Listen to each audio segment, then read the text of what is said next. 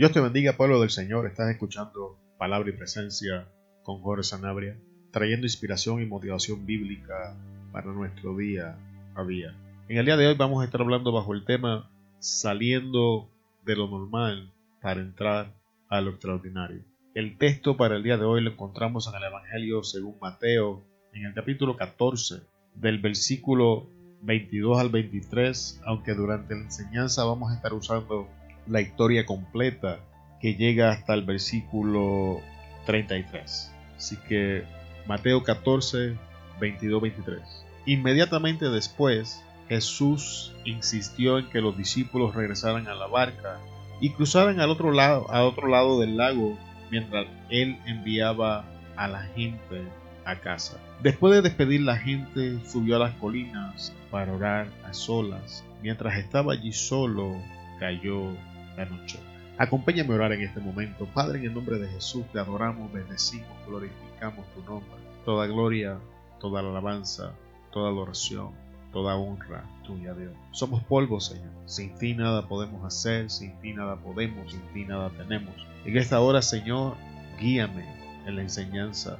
Dirígeme, Señor. Glorifica tu nombre. Espíritu Santo, ayúdame a enseñar con claridad Ayúdame Dios a, dejar que tu espíritu fluya, que sea tu palabra. Glorifícate Señor. Bendice a los hermanos hermanas que están escuchando. Prepara sus corazones, sus mentes. Abre sus oídos Señor. En este día tu palabra traiga una revelación a su vida. Que no sean solamente informados Señor, sino que sean transformados por tu palabra. Te damos gracias Señor porque eres bueno Toda gloria, toda alabanza, toda adoración es tuyo, solo tú. Nada podemos hacer sin ti. Nada tenemos, nada ponemos, sino que tú sabes, Dios, que tenemos una gran necesidad. Pero tú eres bueno. Gracias, Señor Jesús. Gracias. Hemos orado en tu nombre, Cristo. Amén. Amén. Saliendo de lo normal para entrar a lo extraordinario. Y el verso comienza diciendo inmediata, inmediatamente después. Pero para entender la relevancia de lo que Mateo nos está queriendo decir con la apertura del capítulo 14. Tenemos que entender, perdón, con, el inicio de la enseñanza aquí en el versículo 22, en la primera parte del versículo 22, tenemos que entender qué significa inmediatamente después. Y es que esta historia, amado hermano, comienza justamente después de la alimentación de los cinco mil.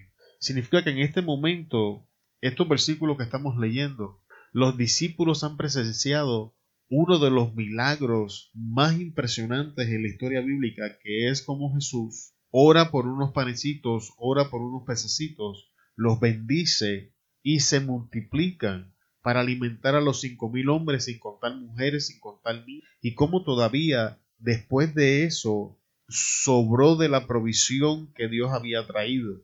Y los discípulos acaban de presenciar tal milagro de parte de nuestro Señor Jesucristo. Y esto nos lleva al concepto de motivados e inspirados. Y, es mi intención dejar claro este punto. No estoy hablando de motivación, no estoy hablando de inspiración emocional. No, no, estoy hablando de esa clase de motivación que te pompea, que te alegra por un momento.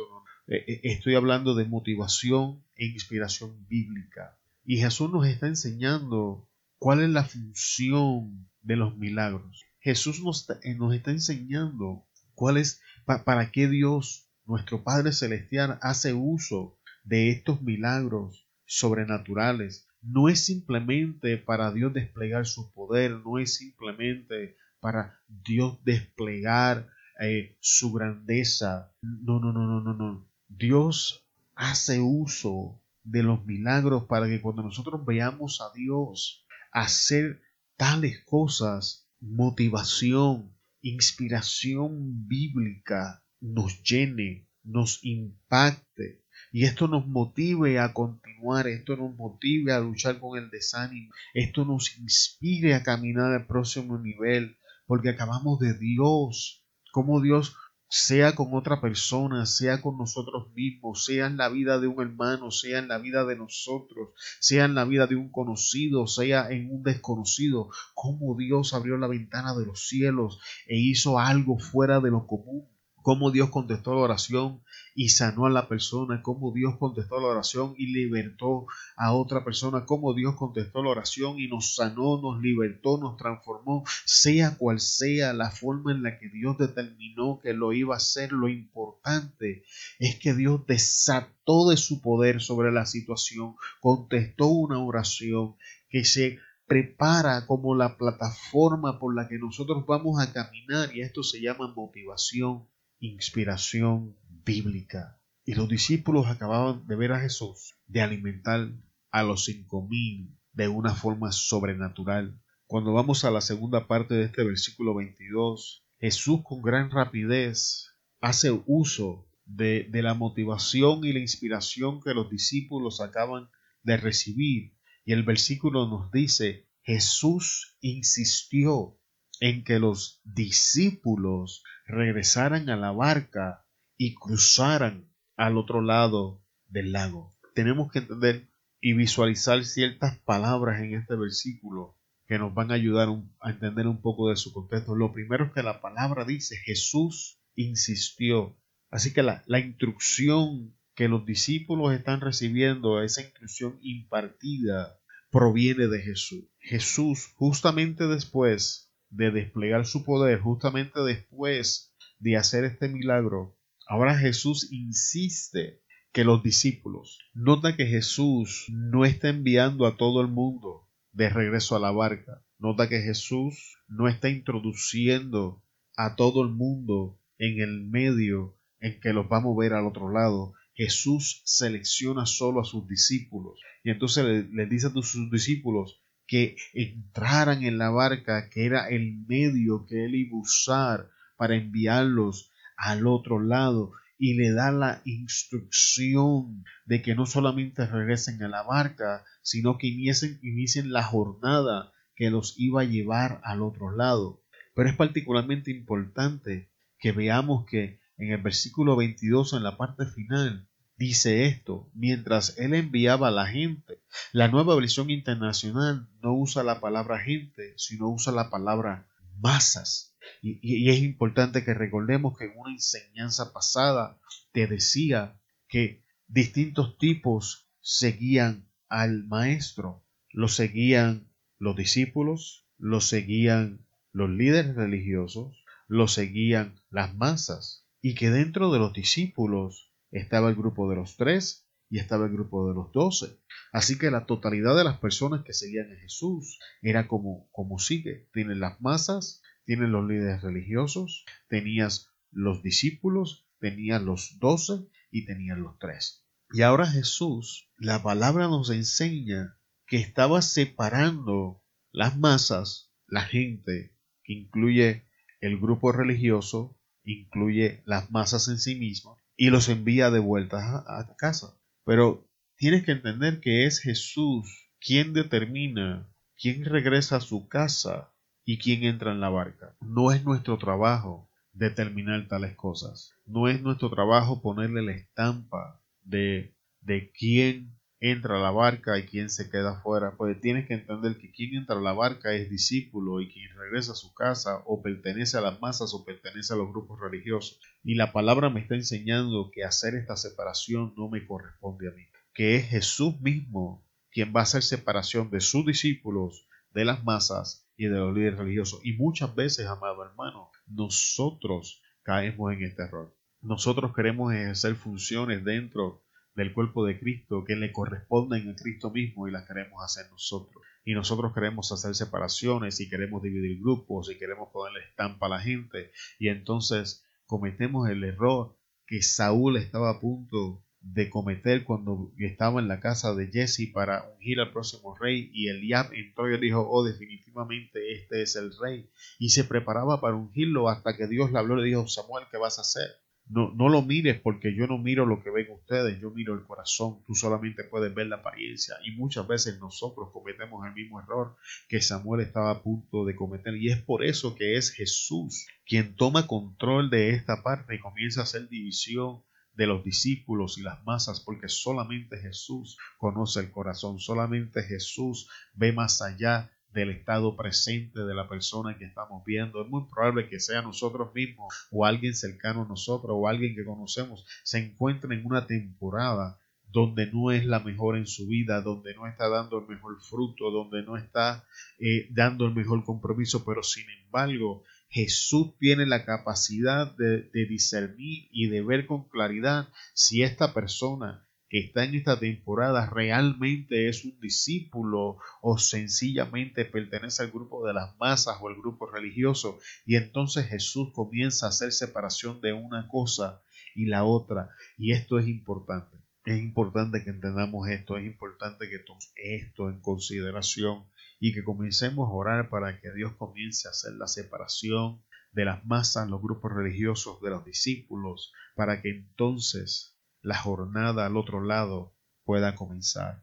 En el versículo 23 encontramos algo interesante que el maestro nos está enseñando. Subió a las colinas para orar a solas. Mientras estaba allí solo, cayó la noche. Esto habla de intimidad y de tiempo personal. Regresamos al inicio de la historia. Jesús acaba de, de realizar uno de los milagros más espectaculares dentro de la historia bíblica, que es la alimentación de los cinco mil hombres. Paso seguido, Jesús hace separación de sus discípulos, los monta en la barca, los envía al otro lado, toma las masas hacia los líderes religiosos y los envía de vuelta a su casa.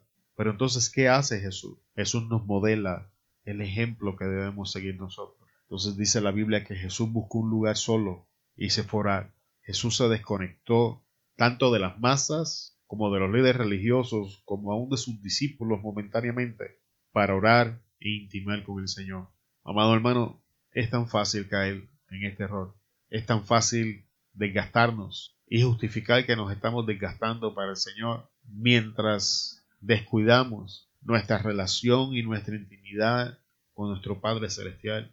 Y Jesús nos está enseñando que no importa el nivel de unción en el que nos estemos moviendo, que no importa la calidad del movimiento que Dios ha traído sobre nuestras vidas, somos responsables delante de su presencia de crear momentos de intimidad con Él. No fue que Jesús tuvo el tiempo para hacerlo. No fue que sencillamente la oportunidad se dio y entonces Jesús aprovechó la oportunidad para orar y buscar la presencia de su Padre Celestial. No fue que de momento Jesús se quedó solo para entonces orar. Eso no es lo que me está enseñando la historia bíblica. La historia bíblica me enseña que Jesús intencionalmente, después de hacer el milagro, creó la oportunidad para él poder buscar intimidad con su Padre. ¿Cómo Jesús lo hace? Jesús le da instrucciones a las personas que lo están rodeando. Jesús le dice a las masas regresen a su casa. Jesús le dice a los discípulos continúen al otro lado. Y esto habla de la responsabilidad no solamente de nosotros como miembros de una iglesia, sino nosotros como líderes. las personas que están en una posición de autoridad, eh, sobre todo aquellos que, que son pastores, o cabezas de ministerios que no pueden desaparecer así porque sí, porque su presencia definitivamente es necesaria en donde están haciendo. La palabra nos enseña que Jesús crea esta oportunidad de intimidad dando instrucciones. La solución al problema de la falta de tiempo para intimidad es impartir instrucciones. Jesús le impartió instrucciones a ambas partes de la historia. Jesús le impartió instrucciones a sus discípulos. Le dijo, montense en la barca, vayan al otro lado y ustedes regresen a su casa, creando de esta manera la oportunidad para intimar con su Padre Celestial. Es nuestra responsabilidad crear este tiempo. Es nuestra responsabilidad impartir las instrucciones que tienen que ser impartidas a las personas que tienen que recibirlas y crear la apertura en nuestras agendas para buscar la presencia del Señor. Esto no va a pasar por sí solo, no, nos va, no, no, no va a ser algo que va a pasar automáticamente, tiene que ser algo intencional. La búsqueda de Dios siempre tiene que ser algo intencional. Y mientras estaba allí, solo cayó la noche. Y esto habla del, del tiempo prolongado que Jesús invierte en la oración. En el versículo 24 leemos, mientras tanto, los discípulos se encontraban en problemas lejos de tierra firme, ya que se había levantado un fuerte viento y luchaban contra grandes olas. Y esto habla de la prueba después de la obediencia. Amado amado, si somos honestos, una cosa es enfrentar la prueba cuando somos desobedientes, una cosa es entrar a la tormenta como el fruto de nuestra desobediencia, pero entrar a tormentas, entrar en crisis porque hemos sido obedientes, eh, eh, es un poco difícil de tragar. La, la Biblia me enseña que mientras Jesús estaba orando, mientras Jesús estaba intimando con su Padre Celestial, los discípulos se encontraban en problemas lejos de tierra firme, ya que se habían levantado un fuerte viento y luchaban contra las grandes olas. Permítame someter a su consideración que la gran mayoría de los discípulos eran pescadores, que estos discípulos estaban familiarizados con las aguas, estos discípulos no estaban en, en un área que ellos no conocían, ellos estaban familiarizados con el área, con las aguas, con los vientos, con las tormentas, con las olas. Eh, este era su profesión. No era la primera vez que Pedro enfrentaba una tormenta. Pues Pedro tenía una empresa de pesca. Esa era su profesión. Era lo que hacía todos los días. Salía al mar y se enfrentaba a esta clase de condiciones comúnmente. Sin embargo, la Biblia me dice y se encargan de, escribirme que aun cuando estaban familiarizados con estas cosas, el viento era fuerte y que estaban luchando. O sea que esta tormenta le estaba dando más resistencia de lo normal. Y que esto acontece mientras Jesús está orando y como el producto de su obediencia. Entonces tengo que preguntarle, hermano, ¿cómo manejamos el hecho de que Dios en ocasiones nos dirige a momentos de adversidad? Esta no es la primera vez en la Biblia que encontramos esto. La palabra nos enseña que cuando Moisés saca al pueblo de Egipto, Dios por no cruzarlos a través del territorio de los filisteos, los lleva directo al Mar Rojo, lo que los pone en el camino de experimentar persecución, adversidad, al punto de que parecía que no había salida en un momento dado. Entonces, amado hermano, ¿cómo manejamos este momento? ¿Cómo aceptamos esta realidad de que a veces Dios nos va a poner en situaciones incómodas? Porque esto contradice la teología popular de que Dios es bueno, de que no van a haber problemas, de que no van a haber tormentas. ¿ah? ¿Cómo manejamos esta verdad bíblica? Dios es tan bueno cuando calma la tormenta como cuando nos mete en ella. Dios sigue siendo igualmente bueno cuando hace el milagro de provisión como cuando permite la escasez en nuestras vidas. Dios es bueno, no importa las circunstancias que estén pasando en nuestra vida, amado hermano. La naturaleza no cambia, la naturaleza de Dios no cambia, aun cuando nuestras circunstancias sí cambian. Dios permanece siendo el mismo. Así que, amado hermano, si en este momento, en esta etapa de su vida, está enfrentando la adversidad por hacer lo que Dios le dijo que le hiciera, continúe hacia adelante, continúe en su lucha, porque está a punto de entrar a la dimensión extraordinaria de Dios. Está a punto de ver cosas que no había habido antes. Está a punto de experimentar cosas que no ha experimentado antes. Está a punto de conocer a un Dios que no habías conocido antes. Pero no quiero adelantarme en esa faceta de la enseñanza. En el versículo 25 leemos, a eso de las tres de la madrugada, Jesús se acercó a ellos caminando sobre el agua. Y aquí está, amado hermano, lo extraordinario de Dios. Pero antes de entrar a eso, me gustaría hacer una pequeña revisión de los tiempos que están aconteciendo en la historia. Hasta este momento, personalmente yo he podido ver tres tiempos que han sido narrados en la historia. El primero lo encontramos en el versículo 15 de este capítulo 14, que es el tiempo del milagro, que es la alimentación de los cinco mil.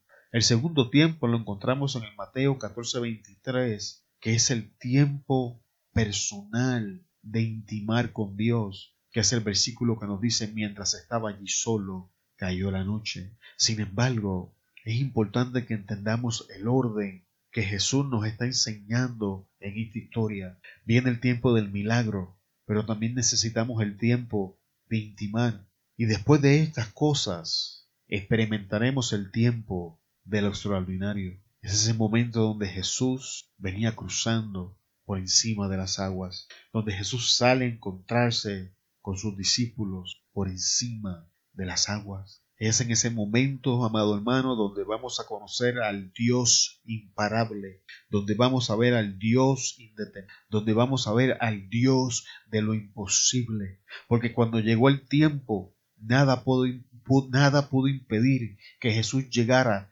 donde estaban sus discípulos. Ni los vientos, ni la tormenta le afectaban. La escasez de un camino no pudo impedir que Jesús usara la adversidad misma como un camino para alcanzar a sus discípulos. Te voy a repetir eso. La ausencia de un camino ni la presencia de la tormenta pudo impedir que Jesús llegara a sus discípulos porque Cristo creó un camino a través de la tormenta los mismos mares embravecidos que estaban azotando la barca, que tenían los discípulos batallando, era la plataforma que Cristo estaba usando para alcanzarles. Me quiero someter a tu consideración que es muy probable, amado hermano, que si estás experimentando la tormenta como el producto de la obediencia, este sea el canal que Cristo va a usar para alcanzarte. Esta va a ser la plataforma que Él va a usar para darte a conocer algo de Él. Recuerda, amado hermano, la falta de caminos o recursos no es un obstáculo. Jesús va a crear caminos donde no existen. Jesús no es afectado por tormentas. Jesús no es afectado por los vientos. Jesús no es intimidado por la adversidad. Jesús camina sobre ellas. Es importante, amado hermano, ver en perspectiva lo que está pasando en el versículo. Jesús le dice a sus discípulos, entren en la barca, crucen al otro lado. Jesús se queda solo, invierte tiempo en la oración, en la intimidad con su Padre Celestial. Y como producto de esta intimidad, ahora tenemos a Jesús caminando sobre las aguas, caminando sobre la adversidad, caminando sobre la oposición, caminando sobre los vientos contrarios. Pero estas cosas son el producto de la adversidad. Entonces ahora Jesús está retando nuestros conceptos en esta situación.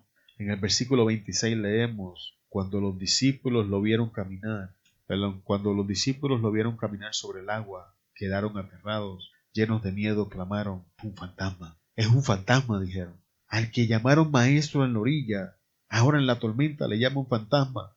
La tormenta que vamos a enfrentar va a retar nuestra definición de Dios. El mismo Jesús que nos dijo entren en la barca, crucen al otro lado, que sabe que nos vamos a encontrar con la tormenta, está consciente de que la tormenta va a retar nuestra definición de Dios. Esta, esta adversidad que es producto de la obediencia, está diseñada para retar qué pensamos saber de Dios. Miren a los discípulos. En la orilla llamaron a Jesús maestro, pero en medio de la tormenta le llamaron fantasma. No haremos nosotros la misma cosa. En, en la orilla le decíamos bendición y en el medio de la tormenta ahora le decimos proceso o adversidad. Amado hermano, es en la tormenta donde nuestro concepto de Dios va a salir a relucir claramente. Pero también en medio de este proceso, lo extraordinario de Dios en nuestras vidas confundirá a los que nos observan bajo el lente equivocado, que es el miedo. Tenemos a Jesús que viene de pasar horas intimando con su Padre Celestial. Y como ese producto, lo que a otros les causaba un atraso, lo que a otros le causaba problemas, lo que a otros le causa adversidad, Jesús lo usa como la plataforma para caminar. Y esto confunda a los discípulos. ¿Por qué? Porque ellos no podían entender cómo alguien venía caminando sobre las aguas, cómo alguien venía caminando por aquella tormenta, cómo alguien venía haciendo posible lo imposible mientras ellos estaban batallando. Y es que los discípulos no entendían que lo que ellos estaban viendo era era el producto de un hombre que había estado tiempo en la intimidad con Dios. Y cuando, cuando comencemos a intimar con Dios y lo extraordinario de Dios comience a manifestarse en nuestras vidas, aquellos que nos están viendo desde la barca no nos van a entender. Aquellos que nos están viendo desde la adversidad nos van a estar viendo bajo el lente del miedo porque no pueden entender lo que está pasando en nuestras vidas, amado hermano. Sin embargo, es en el momento de la tormenta, es el momento de la adversidad cuando estamos dentro de esa barca que se presenta, o más bien se abre la puerta para que conozcamos al gran yo soy. En el versículo 27 Jesús dice, pero enseguida Jesús les habló diciendo, tened ánimo, yo soy, no temáis. La nueva traducción viviente dice de esta manera, yo estoy con ustedes, no teman. Y es importante que entendamos esto. Cada vez en la Biblia que Dios dice yo soy, acontecen cosas sobrenaturales. En Éxodo capítulo 3 tenemos a Moisés viendo la salsa al diente y Dios le dice yo soy. Tenemos a Moisés desatando las plagas sobre Egipto porque Dios le dijo yo soy. Tenemos a Jesús caminando por encima de las aguas y él dice yo soy. O como dice la nueva traducción viviente, no tengan miedo, tengan ánimo, yo estoy ahí. Es en medio de nuestra adversidad que vamos a conocer al gran yo soy. Es en el medio de la adversidad donde vamos a ver la gloria del Rey de Reyes y Señor de Señores. En el versículo, en el versículo 28 encontramos, entonces Pedro lo llamó, Señor, si realmente eres tú, ordéname que vaya hacia ti caminando sobre el agua. Quiero someter a tu consideración que dentro de aquella barca había doce discípulos. Los que estaban dentro de esa barca eran hombres que Jesús consideraba sus discípulos. Porque quien hizo la separación de quien iba a estar dentro de la barca y quien se iba a su casa fue Jesús mismo. Así que aquellos que estaban allá adentro eran discípulos. Pero aquí es donde está el reto. Tenemos que ser diferentes. Tenemos que ser distintos. Y tenemos un Pedro que viendo lo mismo que los otros discípulos reacciona diferente. Hermano, hermano, tenemos que salir de nuestra zona de comodidad. Tenemos, tenemos que entrar a ese movimiento de valor y sacar los pies fuera de la barca. Es, es importante que entienda que la tormenta no se había calmado. La barca todavía se estaba sacudiendo. Los vientos todavía la habían azotado. Lo único que había cambiado es que un discípulo había escuchado la voz de Jesús y creyó que Jesús era quien decía ser y que podía ser lo que él decía que podía ser. Y le dijo, Señor, si eres tú, dame la palabra y yo voy. Es importante que se levanten en estos tiempos donde estamos viviendo hombres y mujeres que crean estas cosas. Hombres y mujeres que comiencen a comportarse distinto al, al resto de los discípulos hombres y mujeres que donde los otros discípulos se quedan sentados, se levanten y saquen los pies fuera de la barca y comiencen a caminar sobre las aguas. Hombres y mujeres que crean que Dios es quien dice que es y que puede hacer lo que dice que puede hacer. Hombres y mujeres que no tengan problemas con ser diferentes, que no tengan problemas en ser criticados por aquellos que están en la barca. Hombres y mujeres que no tengan miedo a lo que los otros discípulos vayan a decir de ellos. Hombres y mujeres que crean en Cristo Jesús. Amado hermano, doce discípulos y solo uno sale de la barca. En el versículo 29 leemos, sí, ven, dijo Jesús. Entonces Pedro se bajó por el costado de la barca y caminó sobre el agua hacia él. Entonces Jesús da la palabra. Escucha, Jesús da la palabra y dice, sí, ven. Jesús está caminando sobre las aguas. Pero no cometas un error, amado hermano. Pedro no caminó sobre las aguas. Pedro caminó sobre la palabra que Jesús le dio. Te voy a repetir eso. Jesús caminó sobre las aguas. Jesús está usando como plataforma la tormenta, la adversidad, el mal embravecido, los vientos contrarios. Jesús viene caminando por encima de todo eso. Pedro no viene caminando por encima de la tormenta. Recuerda que segundos antes Pedro estaba batallando con la tormenta. Pedro está resistiendo los vientos. Pedro está siendo azotado por las olas. Pedro en este momento de la historia no ha podido pasar por encima de la adversidad, pero entonces Jesús le da una palabra y le dice, sí, ven, producto de la oración de Pedro cuando le dice, si eres tú, dime que yo vaya a ti, Señor. Entonces Jesús le dice en contestación a esta petición, ven mi hijo, llega hasta donde yo estoy. Y ahora Pedro está caminando por encima de la palabra que Jesús le está dando, amado hermano, todo lo que tú necesitas es una palabra de Dios para caminar por encima de tu adversidad. Tú no tienes que caminar por encima de la adversidad en sí misma. Tú no tienes que caminar por encima de las aguas embravecidas porque esta es la realidad de nosotros los discípulos de Jesús. No tenemos la capacidad para hacer estas cosas. No tenemos el poder para hacer estas cosas. Nosotros no tenemos la habilidad de cambiar nuestra resistencia. Lo único que nosotros necesitamos es una palabra del Rey de Reyes, Señor de Señores, para entonces poder caminar por encima de ella. Todo lo que necesitamos es una palabra. Es una palabra del Rey lo que nos va a llevar por encima de la adversidad. Es una palabra del Rey lo que nos va a pasar de necesidad a la abundancia. Es una palabra del Rey lo que nos va a pasar de maldición a bendición. Es la palabra del Rey. Todo lo que necesitamos es una palabra de Jesús. Y tenemos a Pedro caminando por encima de una palabra. Amado hermano, no se siga estresando cómo le va a hacer para pasar por encima de su adversidad. No siga rompiéndose la cabeza cómo le voy a hacer para llegar al otro lado. No es eso lo que necesitamos. Estamos viendo las circunstancias desde el lado equivocado. Vayamos a Jesús como hizo Pedro. Y la palabra que necesitamos nos va a alcanzar, amado hermano. Pero sin embargo, mire lo que dice el versículo. En el, en el versículo 30 leemos, pero cuando vio el fuerte viento y las olas, se aterrorizó y comenzó a hundirse. Sálvame, Señor, gritó. Y esto habla de enfoque, amado hermano. Cuando nosotros caminamos por encima de la palabra, tenemos que mantenernos enfocados en aquel que nos dio la palabra el enfoque, hemos hablado de esto en palabra y presencia ya múltiples ocasiones, no vamos a profundizar hoy, pero enfoque es algo importante.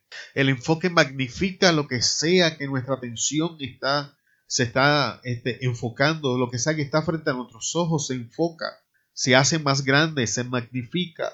Y mientras Pedro mantuvo su enfoque en Jesús, caminó sobre la palabra que Jesús le había dado. Pero sin embargo, las distracciones del enemigo en este caso fueron los vientos y fueron las olas, distrajeron el enfoque de Pedro, crearon una distracción en el ojo de Pedro y le robaron el enfoque. Y como producto de esto, Pedro comenzó a hundirse. Esto también nos enseña, amado hermano, que no hay un resultado público permanente sin una vida privada con Dios. Jesús, al inicio de la historia, se había quedado orando e intimando con el Maestro mientras Pedro no había orado y había ido directamente a la barca. Esto nos enseña dos cosas importantes. Uno, necesitamos la palabra del rey para caminar por encima de ella. Necesitamos enfoque para mantenernos enfocados en aquel que nos dio la palabra. Y dos, necesitamos intimidad en lo íntimo para obtener resultados en el público. No van a haber resultados públicos permanentes si no intimamos con Dios. Voy a repetirte esto porque es importante. Muchas veces queremos los resultados públicos sin tener la intimidad. Y la palabra nos está enseñando que los resultados públicos van a ser pasajeros si no ejercemos intimidad en lo privado. Pedro dio unos cuantos pasos por encima de la palabra, pero por la falta de intimidad comenzó a hundirse. Su enfoque le fue robado. Sin embargo, esto es lo hermoso de la historia. Hundirse es parte del proceso. Hundirse es parte del crecimiento. ¿Por qué me atrevo a decir algo como esto, amado hermano? Este mismo Pedro que se está hundiendo, este mismo Pedro que después de caminar por encima de la palabra, quitó su mirada del maestro y comenzó a hundirse, es el mismo Pedro que en el libro de los hechos Dios lo levanta lleno de poder, como producto de la intimidad. Este mismo Pedro Después del proceso maduró y aprendió estas lecciones. ¿Cómo me atrevo a decir esto? El libro de los Hechos nos lo deja saber. El libro de los Hechos nos, nos enseña que en el día de Pentecostés estaban todos reunidos unánimes en ayuno en oración. Pedro aprendió la importancia de la intimidad. Y cuando el maestro se va, Pedro comienza a practicar estas cosas. Y el Pedro que buscó a Dios en lo íntimo, en lo privado, comienza a obtener grandes resultados en público. En su primera predicación fueron casi cinco mil. Ese mismo Pedro que Dios usaba su sombra para sanar a los enfermos.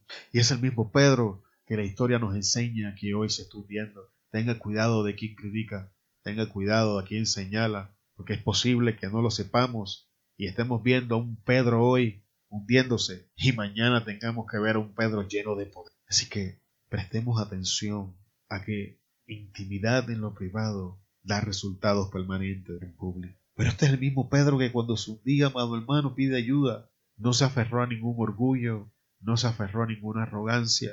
Sencillamente dijo, Señor, sálvame. Pedro no le dice a los otros discípulos que lo saquen del agua. Pedro va directamente a la fuente que le dio la palabra. No cometa ese error, amado hermano. No le pida a los discípulos cosas que solamente Jesús puede hacer.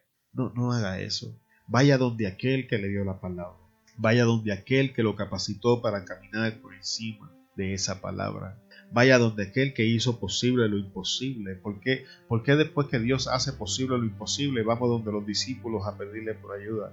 Vamos donde los discípulos a pedirle socorro. Dios es nuestro amparo, nuestro pronto auxilio en el momento de la tribulación. Y Pedro acepta la ayuda de Jesús. Muchas veces es difícil. Estos dos puntos son increíblemente difíciles de hacer. El orgullo es algo difícil de manejar, amado hermano. Y entonces esto me lleva a la pregunta de por qué nos hundimos. Pero Jesús nos contesta en el versículo 31 y dice, de inmediato Jesús extendió la mano y lo agarró. ¿Tienes tan poca fe? le dijo Jesús. ¿Por qué dudaste de mí? El enemigo, amado hermano, va a explotar cada onza de duda en nosotros. El enemigo sabe que explotando esta debilidad en nuestras vidas, nuestra incredulidad, va a provocar un hundimiento que no está diseñado para destruirnos, pero sí nos va a retrasar. Porque cuando el enemigo no te puede destruir, se conforma con retrasarte, amado hermano. Y para finalizar en el día de hoy, viendo claramente lo extraordinario. En el versículo 32 dice, entonces los discípulos lo adoraron, de verdad que eres el Hijo de Dios, exclamaron. Este proceso que estamos pasando, amado hermano, no es para destrucción, es la mano de Dios para ayudarnos a ver lo extraordinario de Jesús. Al final de todo lo dicho y hecho, el apóstol Pablo entendió todas estas cosas y dice, Ahora bien, todas las cosas obran a bien para aquellos que aman al Señor. Hemos llegado al final y a la conclusión de la enseñanza. La tormenta, después de la obediencia, tiene como propósito enseñarnos lo extraordinario de Dios y llevarnos a ver algo más de Dios en nuestra vida claramente. Te bendecimos en el poderoso nombre de nuestro Señor Jesucristo. Te damos muchas gracias por estar con nosotros hasta esta parte de la enseñanza. Te esperamos en el próximo episodio de Palabra y Presencia con Jorge Sanabria. Una vez más, Dios te bendiga y hasta luego.